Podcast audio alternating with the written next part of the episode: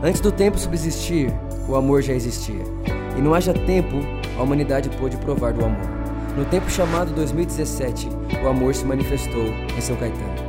Então o amor nos uniu, e o seu amor se multiplicou em cada um de nós. Já não poderíamos pensar em outro nome a não ser o nome dele. Então, quando nos perguntaram o nosso nome, respondemos: por amor. Por amor a Jesus, por amor à igreja, por amor a você. E essa é a igreja que vemos, uma igreja onde Jesus é suficiente, uma igreja onde fazemos tudo por amor, por amor a Jesus, por amor ao próximo e por amor às nações. Uma igreja feliz, uma igreja próspera, uma igreja produtiva, uma igreja generosa, uma igreja para todos, uma igreja que admira a beleza, uma igreja de discípulos, uma igreja estimada, uma igreja ilimitada, uma igreja que ama ser igreja. Amém. Gente, a grande realidade é que Deus, Ele é um pai, certo? Deus é pai. E um pai, ele tem uma família. A grande realidade, a maior verdade de todas, é que desde o princípio, o Pai, o Criador de todas as coisas, ele sempre sonhou com a sua família. Ele, ele criou o mundo, ele fez todas as coisas em prol da sua família. E quando essa família é, se perdeu nas trevas, ele encontrou a família de volta, morrendo por todos eles. É, Agora, uma vez que essa família está restituída com Deus, está, é, uma vez que essa família faz parte da presença de Deus, agora, uma vez que essa família foi inteiramente salva por Jesus na cruz, essa família tem uma missão. Os amigos de Jesus, os discípulos, é, a família de Deus, a igreja, ela tem uma missão. Você concorda comigo? A igreja tem uma missão. Agora, a grande pergunta é: qual é essa missão? Nós ouvimos durante muitos anos é, é, a respeito de missões, a respeito de é, sermos missionários, a respeito de é, viajar para as nações e pregar o Evangelho nas nações. Com certeza isso é uma grande missão. Nós temos aprendido sobre é, é, dar pão aos pobres, alimentar as viúvas, alimentar os órfãos. E essa é uma grande missão também. Mas a grande realidade é que existe uma missão superior a todas as missões. A grande realidade é que a família alimenta sim os pobres com certeza absoluta. A família de Deus, ela, ela também viaja para as nações para ficar com as pessoas, para pregar o evangelho, para ser generoso com a humanidade. Mas existe uma missão que é superior a qualquer uma dessas missões. E a missão é a seguinte: vão ao mundo inteiro e anunciem as boas novas a todos. Em outros momentos, Jesus vai dizer: ide por todo mundo e pregai o evangelho. Em outros momentos, Jesus vai dizer, a Bíblia vai nos dizer que nós devemos ir a toda criatura e anunciar as boas novas. Gente, uh, animado com o Evangelho, glória a Deus. Tá feliz aí? Vocês acordaram, vocês estavam dormindo aí, ó. Foi programado, tá bom? Valeu, irmão. Foi, é isso que eu queria mesmo. Tá feliz aí? É, foi de propósito mesmo. tá comigo, gente? Vamos lá.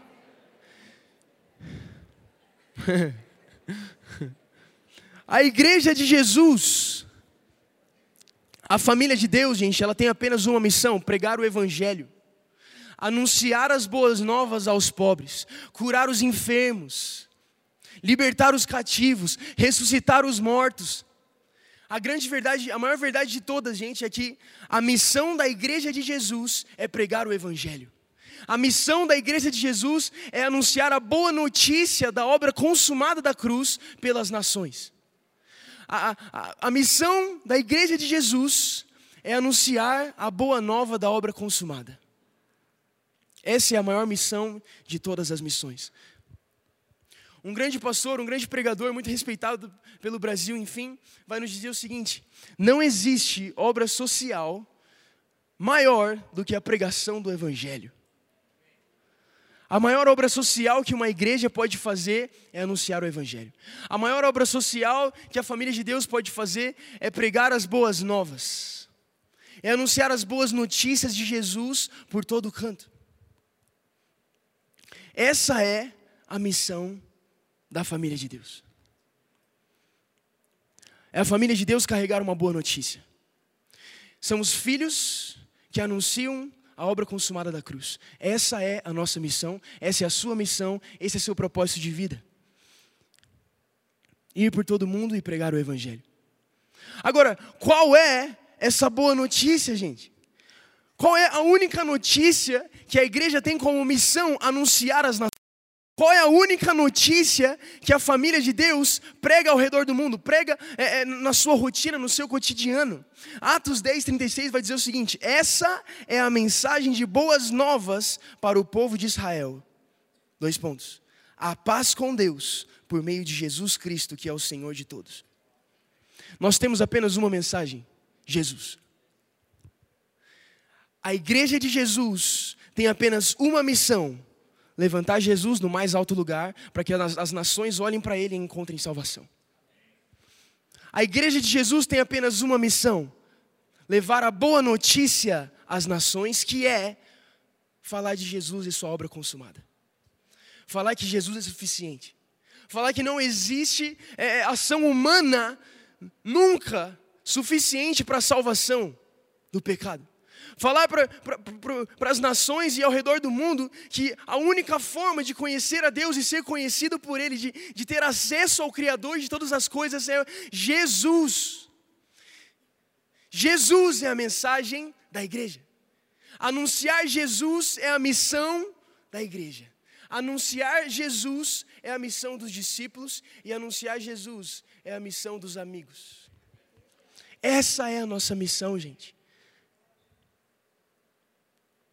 Jesus é a nossa mensagem. Paulo vai dizer em Romanos 1,2 o seguinte: Deus prometeu as boas novas muito tempo atrás nas Escrituras sagradas, por meio de seus profetas. Elas se referem ao seu filho, que, como homem, nasceu da linhagem do rei Davi, e quando o poder do Espírito Santo ressuscitou dos mortos, foi demonstrado que ele era o filho de Deus. Ele é Jesus Cristo, nosso Senhor, por meio dele recebemos a graça e a autoridade como apóstolos de chamar os gentios em toda parte e crer nele e lhe obedecer em honra de seu nome.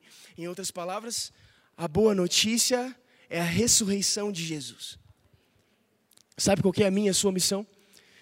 Ir ao mundo todo, estando onde, estando onde estivermos, dizemos o seguinte: Cristo vive. Jesus morreu e ressuscitou no terceiro dia. Eu tenho uma boa notícia para viver e para falar. Cristo vive. Afinal, a Bíblia vai dizer, Paulo vai escrever que Cristo em nós é a esperança da glória. A única esperança para as nações é Cristo na igreja. A única esperança para as nações é Cristo e Cristo crucificado. Paulo ainda vai dizer é, aos Coríntios: é, Não venho para vocês com, com um grande discurso eloquente, com, com grande conhecimento e sabedoria, para que vocês pensassem que essa mensagem é uma obra humana. Mas eu venho para vocês anunciar apenas uma coisa: Cristo e Cristo crucificado.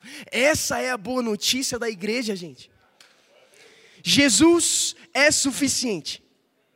Jesus é suficiente. Ele foi suficiente há dois mil anos atrás, ele será suficiente há milhões de anos para frente, ele sempre será suficiente, e essa é a única notícia que a igreja tem a anunciar durante a vida. Gente, essa é a nossa mensagem, gente. E essa é a nossa missão. Nós falamos de Jesus. Nós falamos que Ele é suficiente. Quando as pessoas vêm nos perguntar, Pedro, mas eu estou doente, Cristo vive. Pedro, mas eu estou aflito, estou com medo.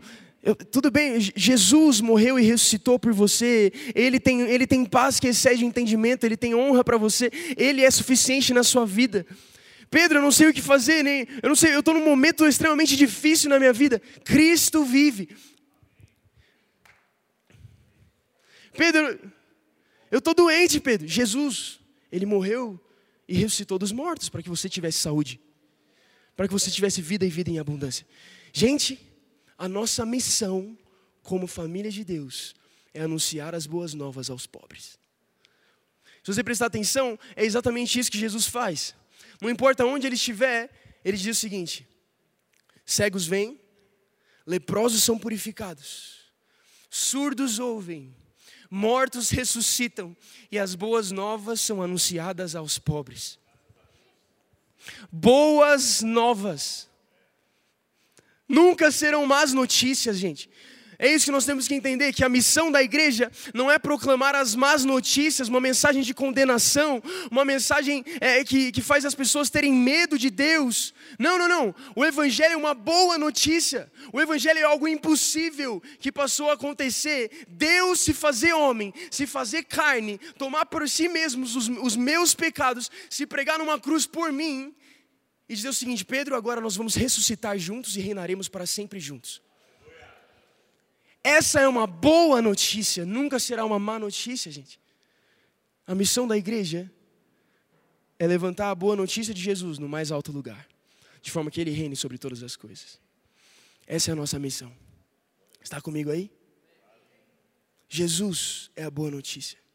Agora, se você prestar atenção, a gente acabou de ler é, é, Marcos e Jesus falou o seguinte: vão ao mundo inteiro e anunciem as boas novas. Eu, quando eu era é, é, um pouco mais novo, um adolescente apaixonado por Jesus, apaixonado pelo Evangelho, eu, eu, eu me lembro que eu estava fazendo cursinho para passar no vestibular e eu tinha acabado de ler esse versículo e eu falei: Jesus falou para eu ir para o mundo e pregar o Evangelho.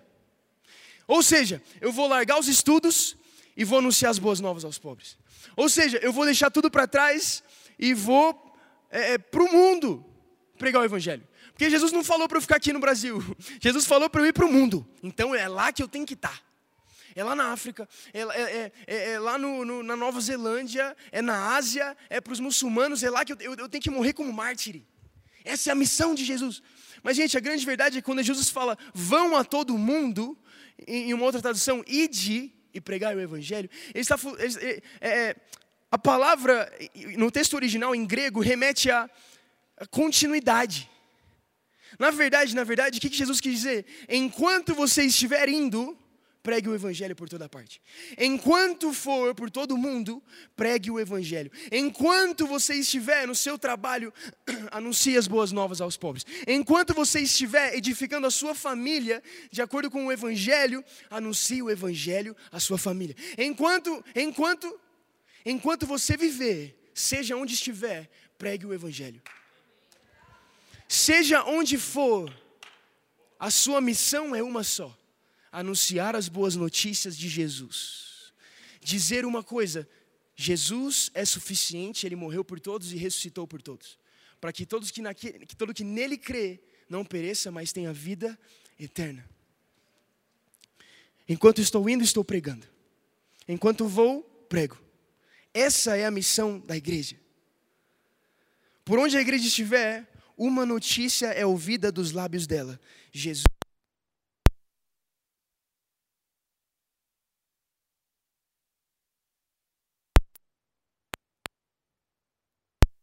Jesus é suficiente.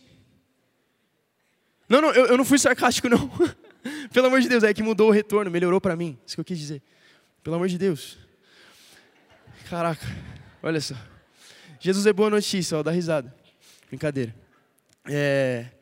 Jesus é suficiente, gente.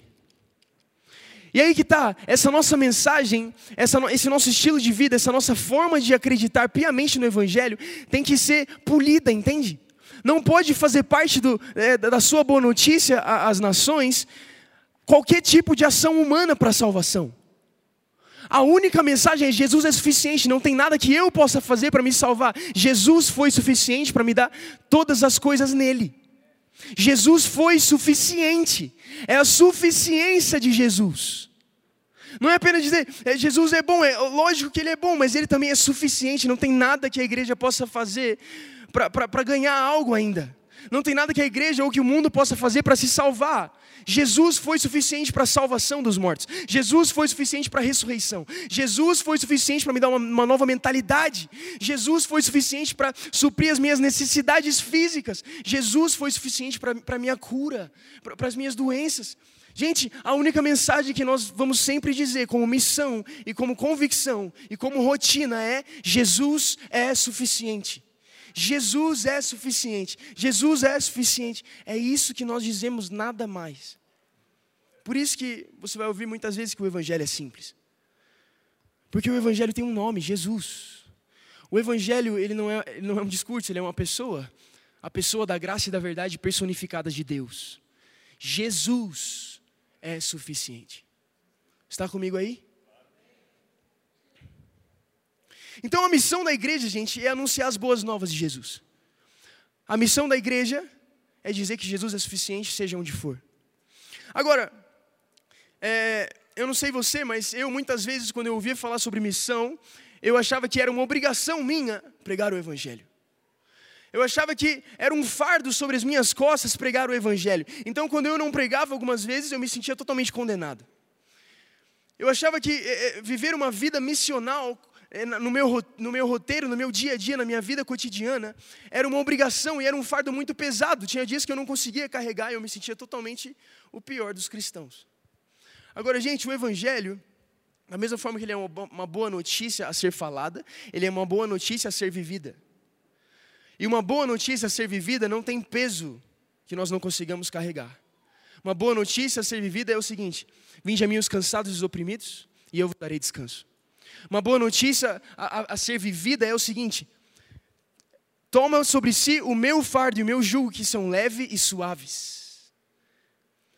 Viver uma vida, uma vida missional é um prazer, não é uma obrigação, entende?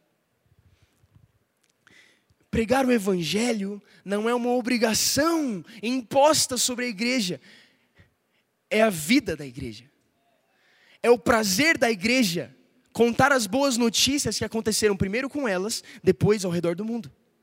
É o grande prazer contar para o mundo o que aconteceu com a gente. Fala assim, gente, é o seguinte: eu estava morto e agora vivo.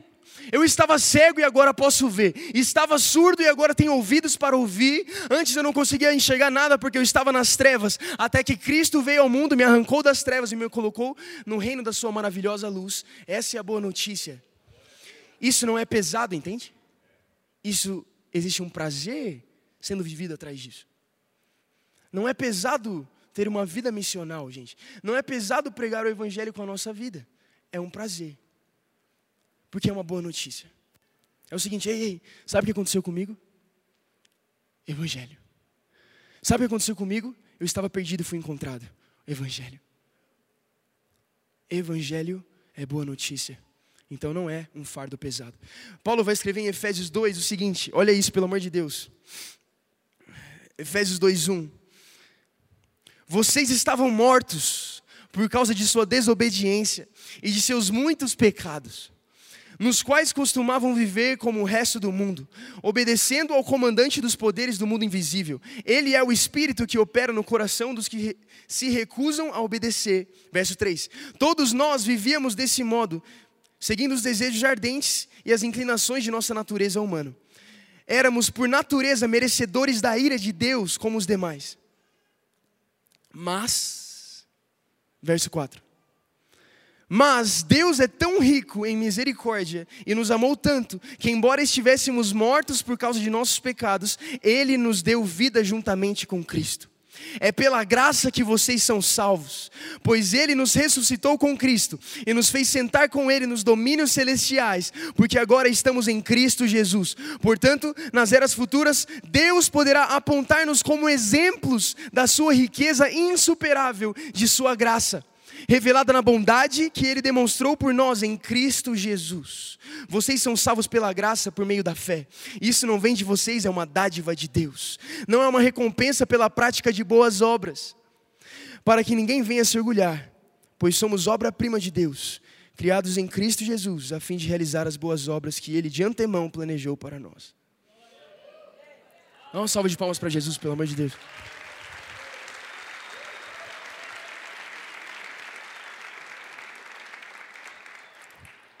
Esse é o Evangelho. Nós estávamos mortos e fomos encontrados. Nós estávamos perdidos e fomos encontrados. Estávamos mortos e agora vivemos. Agora, você prestar atenção no verso 7, olha, olha o que Paulo ousa dizer. Portanto, nas eras futuras, Deus poderá apontar-nos como exemplos da riqueza insuperável de Sua graça. Gente, sabe o que Paulo está dizendo aqui? Ele está dizendo o seguinte: nas eras futuras, Deus vai apontar para vocês que foram alcançados por Jesus, vocês que foram alcançados pelo sangue de Jesus, e dizer o seguinte: olha para eles e vejam como eu sou gracioso. Olha para os perdidos que foram encontrados, olha para minha família hoje, para os meus filhos e vejam como Cristo vive. olha para a igreja de Jesus e entenda que eu sou bom. Olha para os filhos de Deus, de Deus para os discípulos, para os filhos de, de, de Deus e, e entendo que eu supri todas as suas necessidades em Cristo Jesus. Agora, ele não só diz isso, mas ele diz que a riqueza insuperável de sua graça. Em outras palavras, ele está dizendo o seguinte: não existe outra forma, uma forma superior de Deus dizer que Ele é bom e que Ele é gracioso, além de apontar para os filhos dele.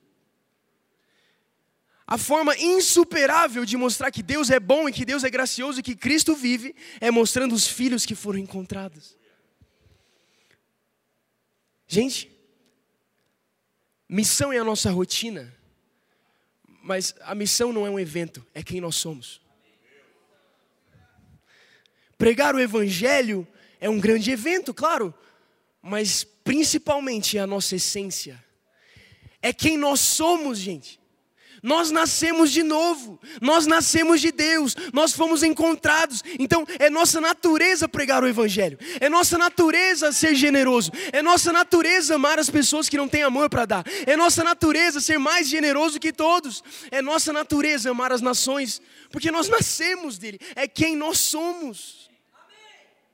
Paulo vai dizer: Pois somos obra-prima de Deus, criados com Cristo Jesus, a fim de realizar as boas obras para, é, que Ele de antemão planejou para nós. Obras-primas. Gente, sabe o que é obra-prima? É, é, se você pegar a carreira de um artista, a obra-prima desse artista é, é a obra que chegou no mais alto valor. É a obra-prima entre todas as obras daquele artista, a obra-prima é a superior e superior. É, é, o mais alto lugar que esse artista chegou. Essa foi a obra-prima dele. O Evangelho diz que eu e você somos a obra-prima de Deus. Ou seja, o lugar mais alto que Deus chegou na criação somos eu e você. Por isso que Deus, ele, cria os céus, ele cria a terra, ele cria os mares e os animais e todas as coisas. Ele diz o seguinte: é, muito, é, é legal, é bom, é bom. Ficou bom, ficou legal. Ele continua a criação e continua fazendo toda a criação, todas as estrelas, o universo, até que ele chega no sexto dia, no fim do sexto dia, de, de, de fundar o homem, de criar o homem. Depois que isso acontece, ele fala: ficou muito bom, ficou maravilhoso. Realmente eu me superei nessa obra-prima. Eu me superei na criação do ser humano. Vou lá. Essa é minha obra-prima. Agora, sabe o que a obra-prima faz é, é, na, na vida dela? Nada. Ela só é exposta pelo seu artista. Um artista ele apenas chega carregando a sua, a sua obra-prima, que ele normalmente só tem uma ou duas no máximo na carreira de um, de um artista, leva para um, um museu, para um lugar muito legal, onde muitas pessoas vão poder ver, e coloca lá, para que as pessoas vejam a obra-prima. Só que aí que está, gente, a obra-prima, ela é maravilhosa, ela é incrível, ela é, ela é irresistível, mas o ponto mais alto da obra-prima é apontar para o seu artista. O ponto mais alto de existência da sua obra-prima é anunciar as boas novas aos pobres é dizer que Jesus é suficiente. Olha para mim e você vai ver como Jesus vive. Olha para mim e você vai ver como Deus é feliz. Olha para as nossas vidas, olha, pra, olha como nós nos amamos fraternalmente, olha, olha para a família de Deus e você vai entender como Deus pensa. Nós, eu e você, somos a boa notícia para as nações. E aí que tá, gente. Sabe quando, é, sabe quando você deixa de ter prazer em fazer alguma coisa? Quando aquilo se torna uma obrigação. Você não tem prazer em fazer algo quando aquilo te foi imposto e você não tem uma escolha. Agora, quando você se torna o que você vai fazer, você simplesmente vive e sendo o que você é, você faz. Entende? Por isso que missão ser a nossa rotina é o nosso prazer, não porque apenas nós temos prazer em fazer, obviamente, mas é porque nós somos a mensagem do evangelho às nações. E eu não sei você, mas eu não consigo fugir de quem eu sou. Eu não consigo viver uma mentira. Então, sabe o que eu, sabe que eu tenho a dizer às pessoas? Ei, eu tenho uma boa notícia. Jesus é suficiente. Nós não vivemos uma mentira, nós vivemos a verdade do Evangelho. E se nós somos a verdade do Evangelho por causa de Cristo em nós, a esperança da glória, a forma que nós vivemos é a pregação do Evangelho. Por isso que Agostinho vai dizer: pregue, Pregue por todo mundo, pregue e continue a pregar. Anuncie as boas novas, pregue e pregue e pregue, viva pregando o Evangelho. Mas se preciso, use palavras. Pregue, se preciso, abra a boca. Sabe por quê? Porque a pregação do Evangelho não é apenas um bom discurso, mas é a vida dos santos de Deus. Pregue se preciso, fale. Cristo em vós, a esperança da glória. Cristo não é apenas um discurso, ele é um pouco mais do que isso. Cristo não é apenas uma mensagem, ele também é, mas ele é um pouco mais do que isso. Cristo não é apenas uma boa notícia, ele também é uma boa notícia, mas ele é ainda mais do que isso. Ele é o Criador de todas as coisas, ele é a nossa vida, o nosso alicerce, a nossa raiz, o nosso fundamento, a rocha da igreja. Cristo é suficiente, ele é a nossa vida. Nós não conseguimos fugir disso, gente. E nós dizemos isso com o maior dos sorrisos. Ele me encontrou quando eu estava fugindo dele. Se ele me encontrou quando eu estava fugindo, hoje eu tenho prazer de nunca mais fugir de quem eu sou e dizer o seguinte: boas notícias aos pobres, Cristo vive em nós. Boas notícias aos pobres, Deus me encontrou e está disposto a encontrar todo o resto do mundo. Amém? Você está comigo aí? Está empolgado com o Evangelho? Glória a Deus! Agora, gente, se você prestar atenção o que Paulo diz no final desse, desse capítulo, né, no verso 10, ele fala assim: Pois somos obra-prima de Deus, criados em Cristo, a fim de realizar as boas obras que Ele de antemão preparou para nós. Gente, sabe por que, que durante muito tempo eu vivi condenado porque não realizava boas obras ou porque não vivia uma vida missional? Porque eu achava que as minhas boas obras teriam um efeito no coração de Deus. Porque eu achava que quanto mais eu fizesse, mais ele me amava. Quanto mais eu fizesse, mais eu me santificava. Quanto mais eu pregava o evangelho, mais Deus olhava para mim. Mas, gente, não tem como nós estarmos mais errados se nós pensarmos dessa maneira. A grande realidade é que Deus olhou para mim e para você quando nós não tínhamos para onde olhar. A grande verdade é que Deus olhou para você e para mim quando nós estávamos fugindo dele, como eu acabei de falar. Nós estávamos voltados é, para outro lugar. O nosso campo de visão estava impossível de ver Deus quando ele nos viu. Ou seja, as obras não têm poder nenhum de salvar a mim e a você. As obras não têm poder nenhum de, de, é, de, de fazer eu e você merecermos mais o amor de Deus. Porque o amor de Deus diz respeito a quem Ele é, e Deus é bom e gracioso. Então Ele te ama porque Ele é amor, porque Ele é graça, porque Ele é favor e merecido, não porque eu e você merecemos. Entende? Ou seja, viver uma vida missional, missão ser a nossa rotina, nunca fará com que Deus te ame mais, porque Ele já te ama absurdamente em Cristo Jesus. É impossível as suas obras fazerem com que Deus esteja mais feliz, porque Ele está absurdamente feliz por causa da obra consumada de Jesus. Jesus é suficiente. Você acredita nisso?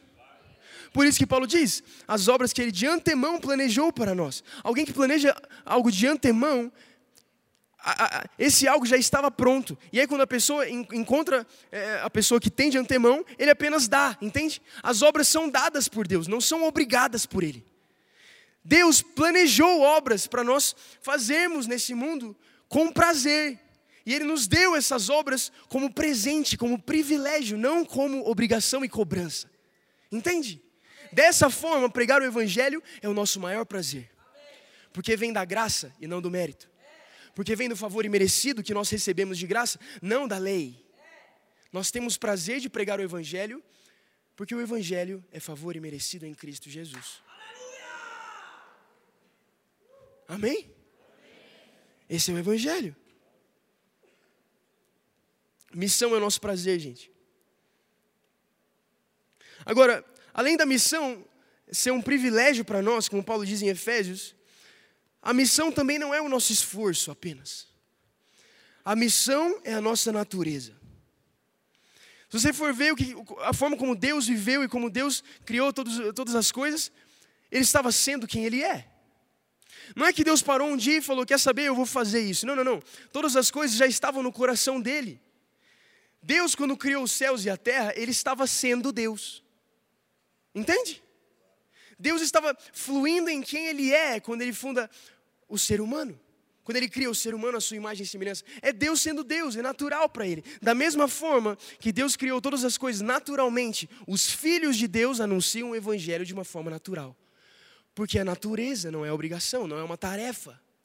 Sabe uma coisa? Quando eu era mais jovem, eu pensava o seguinte: que o propósito de Deus para minha vida é, é, é como se fosse uma tarefa que Deus escreveu desde o princípio do universo e como se Deus chegasse até mim com essa tarefa, com esse bloquinho de notas, os checklists ali, e falou: oh, Pedro, é o seguinte, esse aqui é a sua missão, até o último dia da sua vida você tem que completar essa tarefa, tá bom? Senão não vai ficar bom para o seu lado. Mas isso é uma mentira. A grande realidade é que Deus sonhou com as obras que ele, ele realizaria através dos seus filhos.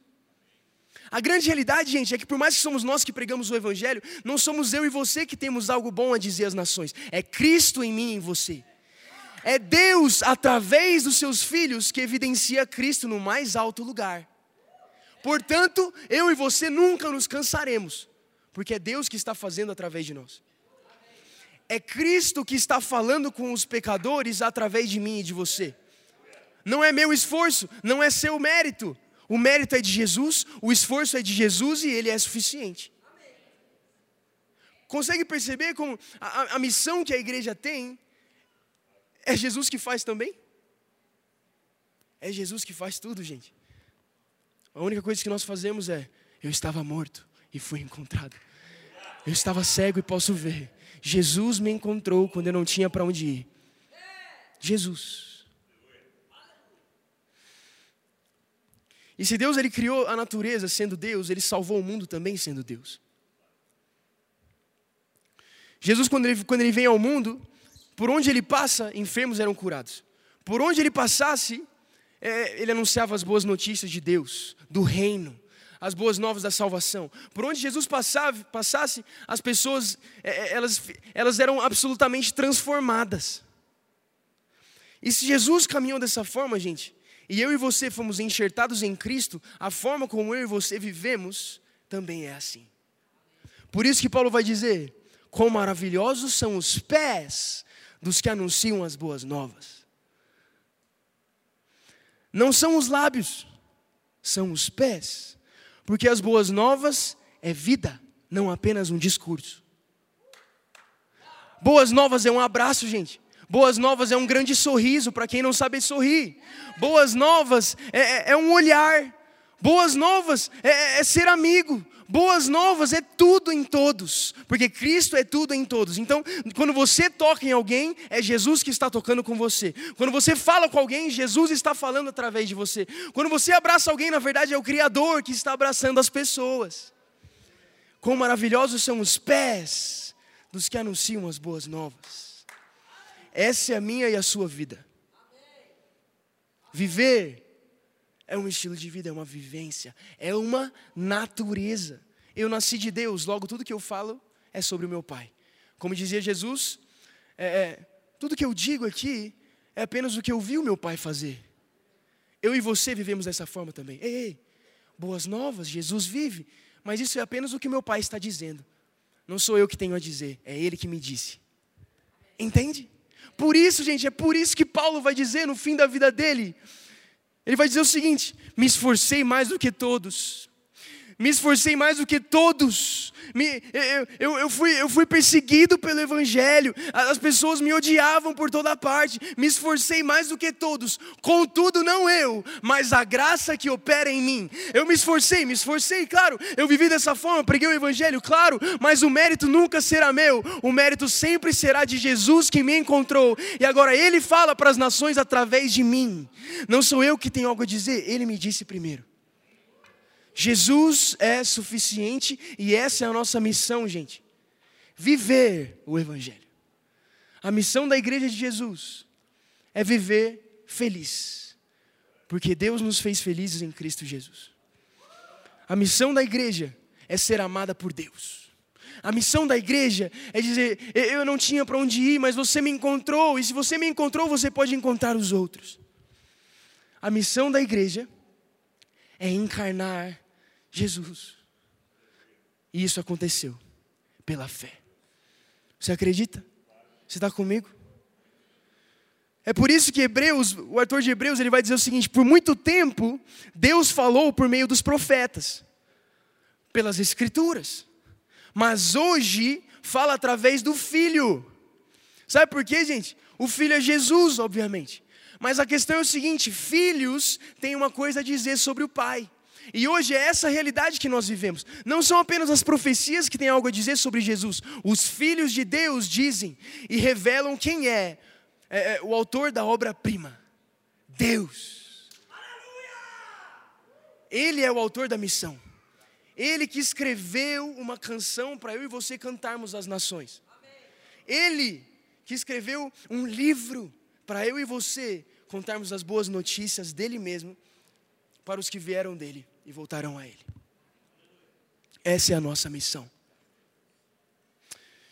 Ah, está feliz aí? Isso te empolga?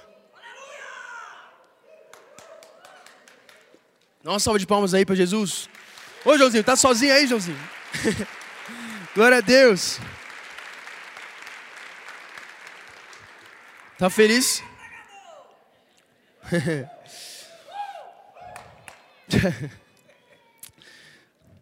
e aí, Paulo vai continuar em 2 Coríntios 3. Ele vai dizer o seguinte: Será que estamos começando a nos recomendar outra vez? Somos como aqueles que precisam entregar-lhes ou pedir-lhes cartas de recomendação? Vocês mesmos são a nossa carta. Paulo está falando isso para a igreja de Corinto. Escrita em nosso coração, para ser conhecida e lida por todos. E aí ele vai dizer o seguinte no verso 3: Sem dúvida, vocês são a carta de Cristo, que mostra os resultados do nosso trabalho em seu meio, ou seja, a pregação do Evangelho. Escrita não com pena e tinta, mas com o Espírito do Deus vivo, e gravada não em tábuas de pedra, como era na lei, mas em corações humanos. Ou seja, vocês são a carta do Evangelho para as nações. Vocês são a carta que Jesus escreveu desde o princípio para que as nações, as nações lessem. Eu e você somos as cartas. Agora, Paulo não vai dizer que nós temos algo apenas a falar. Ele vai dizer que eu e você somos as cartas que Deus escreveu. Nós somos, por natureza, a carta que Jesus escreveu há dois mil anos atrás, quando ele escorreu o seu sangue e salvou milhares e milhares. Eu e você somos as cartas do Evangelho que as pessoas precisam conhecer. Essa é a minha e a sua missão. Viver como cartas vivas e aí Paulo vai continuar o seguinte: estamos certos disso tudo por causa da grande confiança que temos em Deus por meio de Cristo. Não que nos consideremos capazes de fazer qualquer coisa por conta própria nossa capacitação vem de Deus. Ele nos capacitou, nos capacitou para sermos ministros da nova aliança, não da lei escrita, mas do espírito. A lei escrita termina em morte, mas o espírito da vida. Ou seja, eu e você fomos ungidos por Jesus. É, Jesus escreveu uma canção no meu e no seu coração para que eu e você fôssemos ministros da nova aliança. E a nova aliança tem uma, uma coisa apenas a dizer: Cristo vive, ele é o mediador entre Deus e os filhos filhos que estavam perdidos e foram encontrados. Ele é tudo em todos, Ele é suficiente. Essa é a, a nova aliança que eu e você, como ministros, anunciamos ao mundo. Ministros da nova aliança. Essa é a missão da igreja de Jesus, gente. Esse é o nosso prazer, essa é a nossa diversão, pregar o evangelho que nos encontrou primeiro. Nós nos divertimos pregando o Evangelho. Nós, nós temos prazer anunciando que Jesus reina. Nós temos um grande privilégio, gente. Uma canção escrita no meu e no seu coração. Que quando as pessoas ouvem, elas são transformadas. Que até mortos conseguem ouvir uma canção. Cartas vivas, ministros da nova aliança. Então as pessoas chegam até você e fazem uma pergunta: Ei, por que você é tão feliz? Ei, por que, que você, sua vida está um caos? Como é que você consegue estar tá em paz? Pedro, como é que você. Caraca, acabaram de morrer um monte de gente na sua família e você está assim, você continua acreditando? Sim. Eu fui encontrado. Eu sou a carta viva, eu sou o ministro da nova aliança. Não tem nada que aconteça na minha vida que mude a minha convicção. Não tem nada que aconteça ao meu redor que mude o que Jesus fez por mim há dois mil anos atrás. Essa é a minha missão, gente. Ser feliz por causa de Jesus. A nossa missão é estar alegre por causa de Cristo. Então as perguntas virão: por que você está feliz por causa de Jesus? Por que você, você estava doente e agora foi por causa de Jesus? Por que, que você tem uma família tão grande? Por causa de Jesus. Por que, que você está sempre por causa de Jesus? Jesus, Jesus, Jesus. Nós somos a carta de Cristo. Nós somos a carta de Jesus às nações. Não apenas pelo que falamos ou escrevemos, mas por quem nós somos.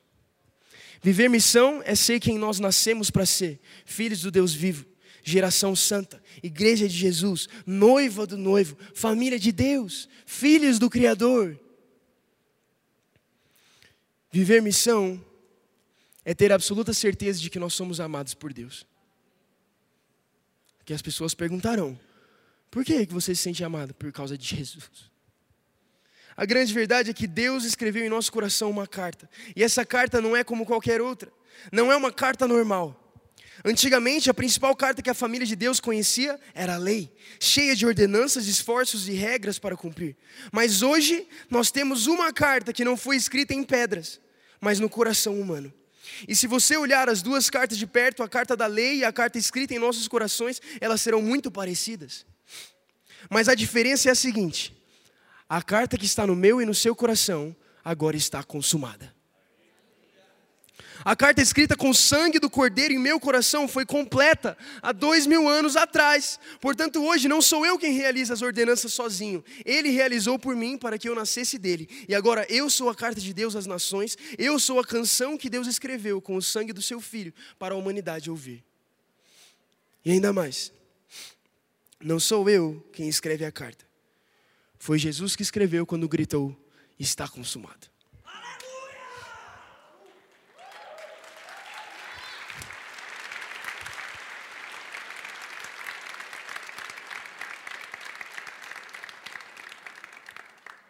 Vocês estão felizes? Tá vendo? Tá vendo como o evangelho é bom, gente? Ele é suficiente. É o evangelho. Fica de pé comigo. Esse é o Evangelho, meus amigos.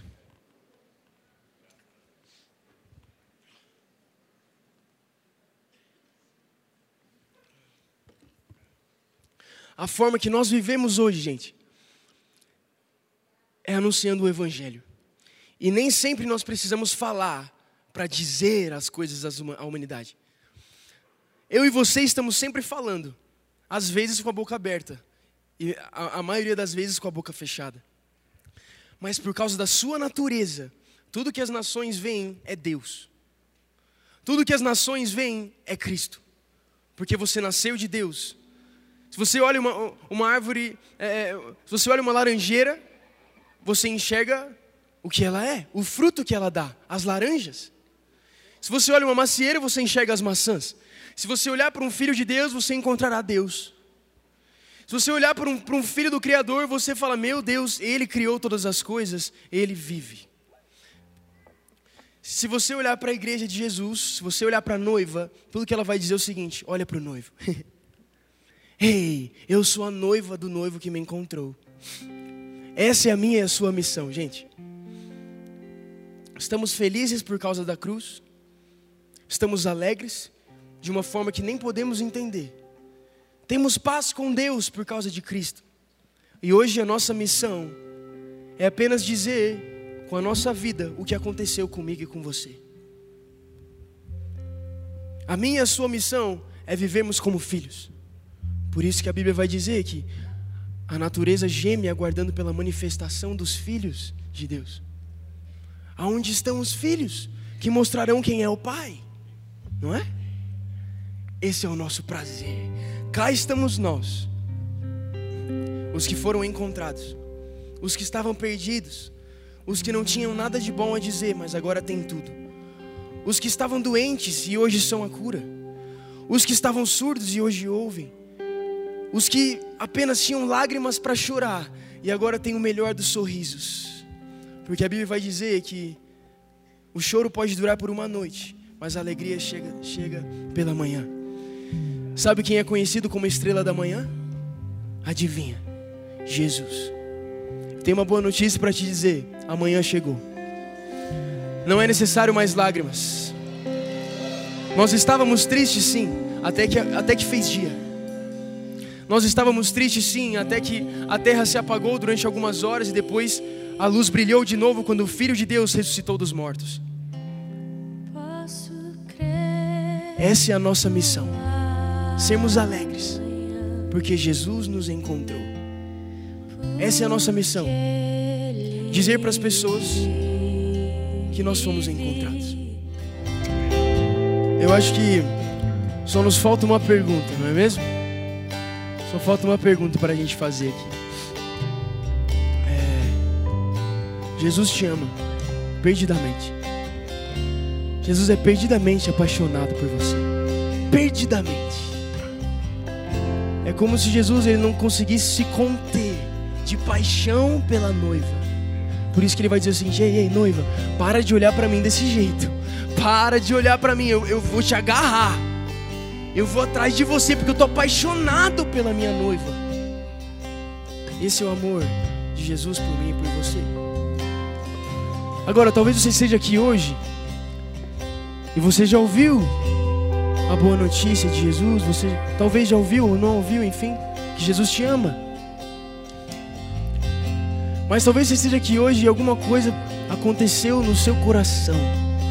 Algo falou aí dentro, nas suas entranhas, conforme você ouvindo Jesus falando e o Espírito Santo ia falando alguma coisa para você, o seu coração começava a saltitar, e o seu coração começava a bater mais rápido, e você começava a pensar: poxa, o que está acontecendo comigo? Eu estou sentindo uma coisa que eu nunca senti na minha vida. Eu tenho algo a dizer para você: isso que você sentiu, o amor de Deus invadindo o seu coração. Isso que aconteceu na sua vida é, é o amor de Deus invadindo o seu organismo. Jesus te ama porque é quem Ele é, perdidamente. E agora a grande pergunta: que não quer calar. Você que ouviu sobre o amor de Jesus pela primeira vez, você. Eu tenho uma pergunta para te dizer. Você quer? Você quer Jesus? Quem quer? Quem foi encontrado por Jesus? Você, você que está sentindo isso no seu coração, hoje você quer tomar uma decisão juntos em família? dizendo que Pedro, eu também fui encontrado. Pedro, eu também entrei nessa porta perdido, sem ter o que dizer às nações, até que você disse que Jesus me encontrou. Pedro, eu estava doente até agora e fui curado. Pedro, eu, eu quero, eu, eu, eu quero tomar uma decisão junto porque eu fui encontrado por Deus, porque Jesus morreu por mim, porque Ele ressuscitou por mim, porque Ele me amou, porque Ele se apaixonou. Jesus morreu de paixão por você. Se você é essa pessoa, nós queremos muito te dar um abraço, nós queremos muito te dar um beijo, te dar um presente, dizer que você é aceito por causa de Jesus, dizer que você faz parte de uma família agora. Se você é essa pessoa, você pode levantar a mão no seu lugar. E depois a gente vai te dar um abraço, a gente vai te dar um presente. Onde está essa pessoa? Tem alguém aí?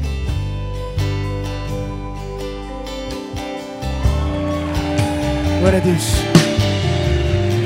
Jesus te ama desesperadamente, perdidamente. Jesus te ama, irmão. Esse é o Evangelho, gente. Perdidos serem encontrados. Está feliz? Está feliz, irmão? Está feliz? Tem mais gente aí? Jesus te ama. Jesus te ama. Demais. Amém. Amém. Se você está no seu lugar e você sentiu isso e gostaria de estar aqui, pode vir. Tem mais lugar. E sempre vai ter mais lugar. Olha aí. Glória a Deus. Glória a Deus. Amém. Gente, a grande verdade é que Deus, quando Ele sonhou em criar o mundo, primeiro Ele sonhou com você. Quando Ele imaginou fazer os céus e a terra, primeiro Ele imaginou fazer você. Fazer você, fazer você, fazer eu e você. Deus, na verdade, Ele criou todas as coisas por causa de você. É como um pai que está prestes a ter um filho, um bebê, um recém-nascido, e ele prepara o quarto do bebê. Foi isso que Deus fez no princípio. Ele falou assim: Os meus filhos estão chegando. Está chegando o dia que, eu, que nós seremos um. Então eu vou preparar o mundo para eles. Jesus ama vocês desesperadamente. Ele ama vocês demais. Ele é perdidamente apaixonado por cada um de vocês. Gente, dá uma salva de palmas aí para Jesus. Glória a Jesus.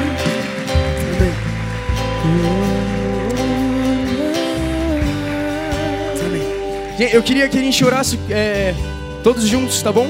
É, eu vou falar e vocês podem repetir. Pode ser? Pode ser? Senhor Jesus, muito obrigado pela obra consumada da cruz. Obrigado porque você é suficiente. Eu creio que você morreu por mim. Para que eu tivesse a mesma vida que você tem hoje. Obrigado porque você levou sobre si os meus pecados. E todas as minhas doenças. Para que eu fosse absolutamente curado. Obrigado porque hoje eu sou um filho de Deus. Então, quem separará o amor de Deus por mim? Em nome de Jesus, amém.